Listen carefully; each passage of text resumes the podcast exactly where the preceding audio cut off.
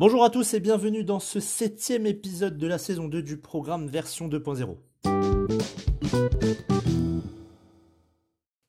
Dans cet épisode, nous allons donc voir l'analyse de votre sang lorsque euh, vous allez dans un laboratoire, vous allez faire une prise de sang, vous avez énormément de critères, de chiffres, donc nous allons voir ce que cela signifie dans cet épisode.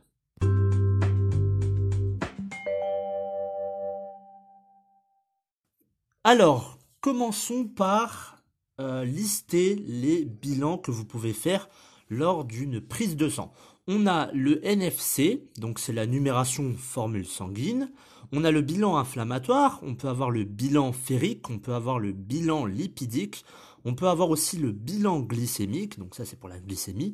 On peut avoir le bilan ionique, le bilan enzymatique, le bilan rénal et le bilan hormonal. Alors ça fait énormément de bilans, euh, mais dans une prise de sang, c'est pas forcément obligé qu'il y ait tous ces bilans-là. Euh, tout dépend de, la pathologie de, votre maladie. Mais euh, le plus souvent, on va retrouver la glycémie, on va retrouver le cholestérol. Donc on va voir un petit peu ce que cela signifie. Alors je vous allais parler du NFC. Le NFC, donc, c'est la numération formule sanguine. En fait, cet examen, il va permettre de diagnostiquer des anomalies hémolytiques ou inflammatoires ou infectieuses ou même encore carentielles. Il y a des paramètres clés dans ce NFC. On a les hématies. Les hématies, c'est le nombre de globules rouges par millimètre cube de sang. Le rôle est de transporter l'oxygène vers les muscles. Si vous avez un chiffre bas, ça diminue le rendement énergétique de l'athlète. Concernant l'hémoglobine, l'hémoglobine c'est tout simplement une protéine qui intervient dans le transport de l'oxygène. Plus la valeur est haute, meilleur est le transport. Avec l'entraînement et les compétitions, notamment pour les, sportifs professionnels, cette valeur est diminue. Donc ça c'est normal. Ensuite, on a l'hématocrite. L'hématocrite, c'est un pourcentage qui correspond au volume des globules rouges qui sont présents dans le sang. Plus ce taux est élevé, meilleure est l'oxygénation des tissus. Pareil avec l'entraînement, les compétitions, les matchs pour les sportifs, euh, ce taux diminue. Ensuite, on a le VGM. Le VGM, c'est le volume globulaire moyen.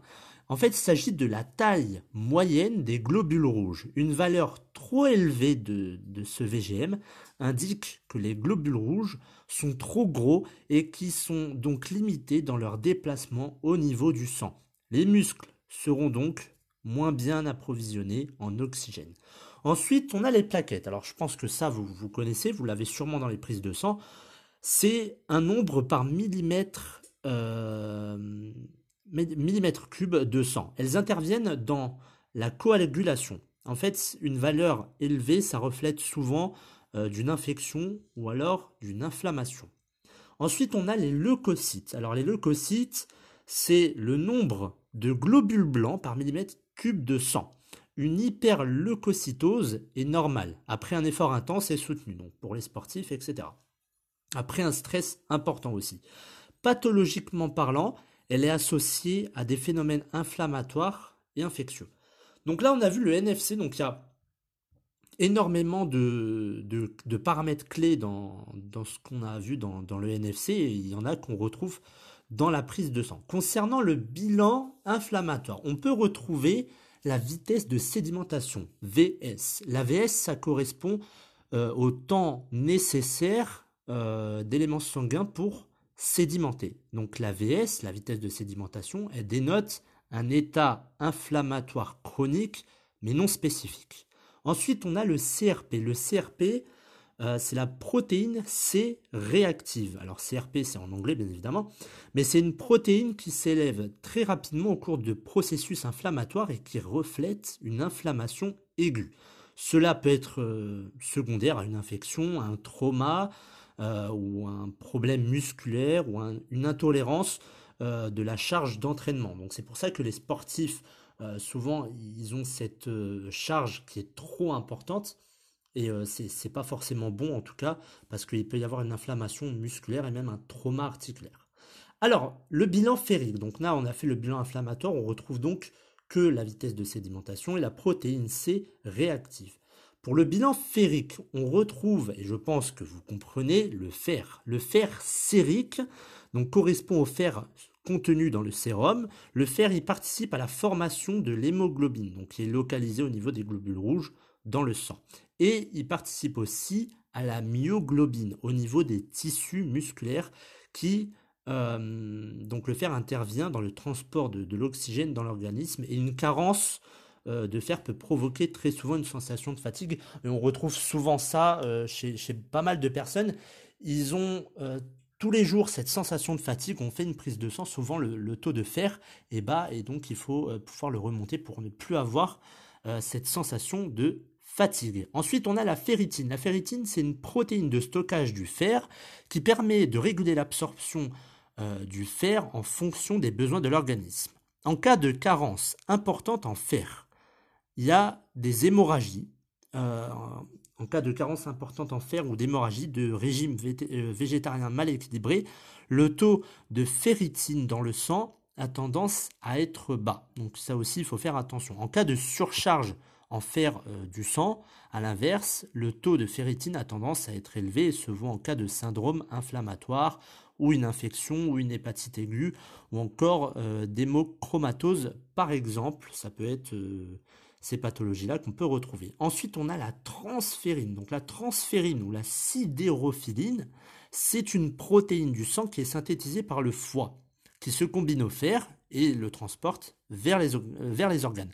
On peut noter qu'une diminution du coefficient de saturation qui est inférieur à 35%, c'est le signe d'un manque de fer euh, et qui est le signe d'un manque euh, de fer dans l'organisme, soit par l'anémie, donc une carence martiale, ou soit par l'augmentation de l'utilisation du, euh, du, fer pardon, à cause d'un effort fréquent au cours de réactions inflammatoires aiguës, une croissance, la croissance normale, une mauvaise assimilation du fer par le système digestif, ou encore la présence d'hémorragie chronique ou une infection chronique.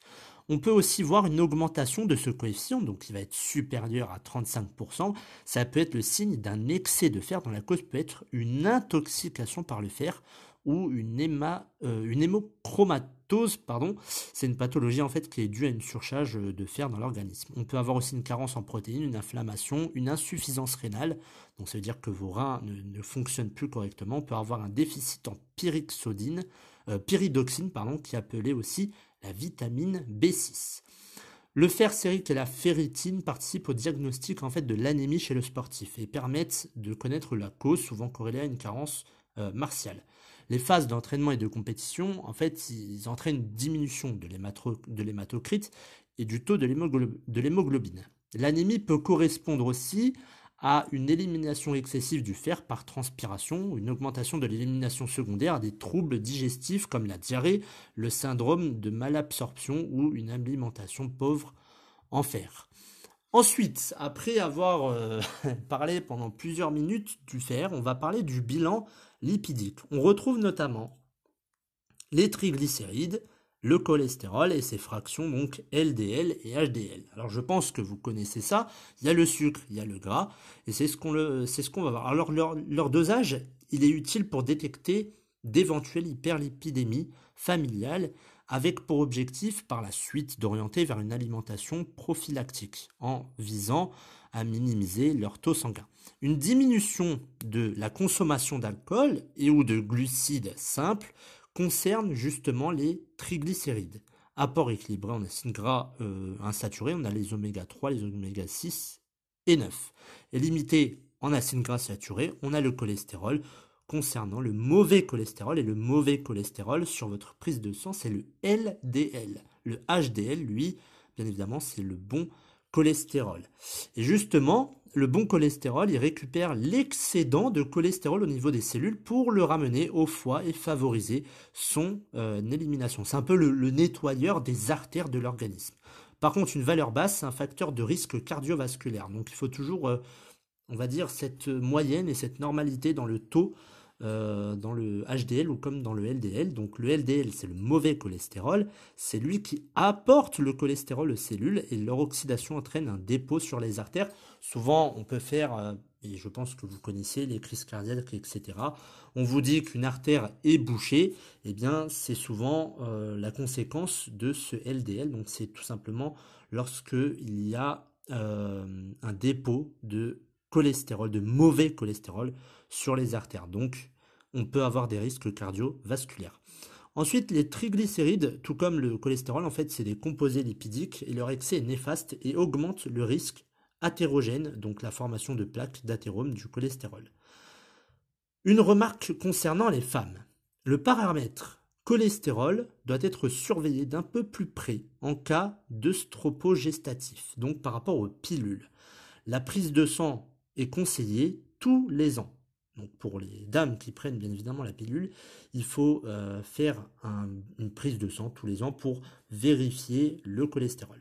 Ensuite, on va parler du bilan glycémique. Donc, la glycémie, le dosage de la glycémie, ça permet de dépister un diabète éventuel ou de contrôler un diabète connu. La glycémie est fondamentale pour le sportif. Sa variation est variable au cours de la journée en fonction de l'entraînement du moment. Euh, c'est une notion d'index glycémique des aliments, de la composition du repas, etc. Le risque le plus important chez un sportif diabétique, c'est l'hypoglycémie. Souvent pendant ou après un effort. Une baisse de la glycémie donc une hypoglycémie même, c'est synonyme de contre-performance, voire d'abandon dans les cas extrêmes du fait d'une diminution des capacités de l'athlète. À jeun, la normalité elle est de 1 g par litre, euh, plus ou moins 15%. Toute anomalie de la glycémie doit faire l'objet d'examen, par contre, de contrôle ultérieur pour déterminer l'étiologie. Ensuite, on va parler de l'hémoglobine glyquée. L'hémoglobine glyquée c'est un examen dont le résultat permet de juger l'équilibre glycémique pendant environ 2 à 3 mois qui précèdent la prise de sang. On sait que le sport, il a une action bénéfique sur l'insulinorésistance. Donc c'est la diminution de la réponse cellulaire et tissulaire à l'insuline, la tolérance au glucose ou l'hyperglycémie post-prandiale. Enfin, on va parler, alors enfin je ne pense pas, il y a encore le bilan ionique. Donc dans le bilan, euh, le bilan ionique, ça fait référence aux ions en fait que l'on a dans le corps. On a le sodium, on a le potassium et on a le chlore. Les taux de sodium et potassium, appelés respectivement natrémie et kaliémie, est intéressante pour les sportifs. Concernant le potassium, c'est un ion qui intervient dans la contraction cardiaque, la régulation de la pression osmotique intracellulaire et donc dans le contrôle de la teneur en eau des cellules qui a un rôle dans la transmission de l'influx nerveux, la tension artérielle et l'anabolisme glycogénique. Les sportifs euh, pratiquant des sports à catégorie de poids, euh, amenés à pratiquer donc des méthodes purgatives, des lavements, diurétiques, laxatifs, ou ayant des troubles du comportement alimentaire, anorexie, boulimie, des vomissements, etc., dans un but commun, celle de maigrir tout simplement. Le risque, majeur, c'est l'hypocalémie, qui peut entraîner des risques cardiaques et musculaires, et notamment faciliter l'apparition de crampes. Pour ce qui est du sodium, donc le sodium contribue au bon fonctionnement neuromusculaire et au maintien de la pression osmotique. Le dosage est pertinent lors de l'entraînement et ou de compétition en climat chaud où l'effet sur la natrémie est une augmentation. L'hyponatrémie moins courante peut se voir dans les cas de dénutrition ou de malnutrition par rapport à des besoins importants liés à l'activité sportive. Enfin, le chlore lui participe au maintien de l'équilibre osmotique. Une déficience peut favoriser l'apparition de crampes musculaires, d'une fatigue nerveuse et ou musculaire. Ensuite, on parle du calcium et du phosphore. Le calcium, il agit au niveau de la constitution des os. Je pense que tout le monde connaît. On nous a tous déjà dit mange des yaourts, c'est bon pour les os. Ou bois du lait, c'est bon pour les os, euh, ainsi que les dents, bien évidemment. Ça euh, agit aussi au niveau de la contraction musculaire, la régulation du rythme cardiaque aussi, dans la coagulation sanguine. Une déficience augmente le risque de microfractures et de fractures de fatigue, une faiblesse musculaire. Le phosphore, quant à lui, il joue un rôle dans l'absorption et la fixation du calcium sur la trame osseuse, dans l'équilibre acido-basique et participe au métabolisme énergétique. Ensuite, on a le magnésium. Le magnésium, c'est un élément minéral central qui intervient dans plus de 300 réactions métaboliques. C'est un véritable activateur enzymatique lorsqu'il est non déficient. Il favorise la relaxation sur le plan neuromusculaire et donc la récupération. En effet, il va participer à la transmission de l'influx nerveux, à la, contraction musculaire, potentialise l'utilisation du glycogène au niveau musculaire. Une déficience peut avoir des effets secondaires néfastes à type euh, d'irritabilité musculaire. On peut avoir une tétanie, une spasmophilie, pardon, on peut avoir des crampes, fatigue physique, fatigue nerveuse, on peut avoir des troubles du rythme cardiaque, de l'hypertension artérielle, des troubles digestifs, des manifestations psychiques, enfin bref, on peut avoir énormément de choses et ça peut aussi agir sur votre sommeil. C'est le magnésium au niveau du globule rouge qui est dosé, qui est appelé magnésium euh, érythrocytaire et qui reflète le mieux l'état de notre stock. La moitié des sportifs y seraient carencés. Les pertes par la sueur sont à prendre en compte dans la diminution du taux de magnésium et une complémentation est le plus souvent nécessaire lors des phases d'entraînement intense. Le bilan enzymatique, on a les transaminases avec la CGOT, la SAT, la CGPT ou la LAT. Alors là, je ne vais pas rentrer euh, dans, les détails parce qu'il y a énormément de, critères et vous n'allez pas forcément comprendre. On ne le voit pas forcément dans, dans, la prise de sang. Si vous voulez plus euh, d'indications, vous pouvez aller sur, sur Internet. En tout cas, on ne va pas le dire dans cet épisode. On a le bilan rénal avec l'acide urique et l'urée. C'est en fait une molécule quasiment insoluble dans l'eau qui résulte de la dégradation et de l'excrétion des purines, les molécules azotées composant l'ADN l'ATP, etc. C'est un véritable marqueur biologique d'intolérance à l'entraînement. Une valeur trop élevée reflète une hyperuricémie qui est très fréquente chez le sportif. Ça peut favoriser la survenue de pathologies musculaires, tendineuses, articulaires, voire rénales, comme par exemple les calculs rénaux. L'alimentation euh, du sportif, souvent les, diététiques hyperprotéinées associées à une, hydratation non adaptée augmentent le risque. Associé à cela, l'hyperurémie produit, euh, donc le taux d'urée produit du catabolisme des protéines formées dans le foie à partir de l'ammoniac dans le sang, elle est aussi fréquente et corrélée à une faible hydratation, une alimentation riche en protéines, un catabolisme proditique accru des tissus. Ensuite, on a la créatinine et la clairance à la créatinine. La créatinine, elle résulte de la dégradation de la créatine à l'effort dans le muscle et est éliminée par les reins. En temps normal, la créatinine est éliminée par les reins dans les urines, mais dès que son taux augmente anormalement dans le sang, ça peut montrer une fonction rénale insuffisante, donc on peut avoir cette insuffisance euh, rénale. Sa concentration est diminue à l'opposé si les masses musculaires diminuent, car euh, les muscles, car ce sont les, muscles qui produisent en fait la créatinine. Donc c'est pour ça que les personnes Souvent, c'est les sportifs qui prennent de la créatinine en plus, parce que c'est votre corps, le, corps fabrique de la créatinine. Le fait d'en prendre plus peut avoir un impact, notamment, alors là ils ne le disent pas, mais ça peut avoir un, impact sur votre cœur, mais aussi donc sur votre rein. Vous pouvez avoir une insuffisance rénale. La clairance à la créatinine, c'est l'un euh, des meilleurs marqueurs de la fonction rénale. Elle est calculée à partir des résultats des dosages de la créatinine dans le sang et dans les urines. Ensuite, on a le bilan hormonal, donc axe corticotrope, le cortisol. Le cortisol, c'est une hormone stéroïde sécrétée par le cortex de la glande surrénale. C'est une donnée très intéressante pour évaluer en fait la tolérance à l'entraînement et aux charges imposées. Son activation est directement corrélée à une adaptation physiologique à l'exercice en fonction du volume et de l'intensité. Son augmentation est corrélée positivement à ces deux paramètres. Néanmoins, un taux bas peut signaler une prise de corticoïdes et une hypercortisolémie avertir par exemple par rapport à un stress important. Ensuite, on a la testostérone. La testostérone, c'est l'hormone stéroïdienne principalement sécrétée par les testicules chez l'homme, mais aussi par les, glandes surrénales, donc tant chez les hommes que chez les femmes. C'est un paramètre recherché souvent avec le cortisol.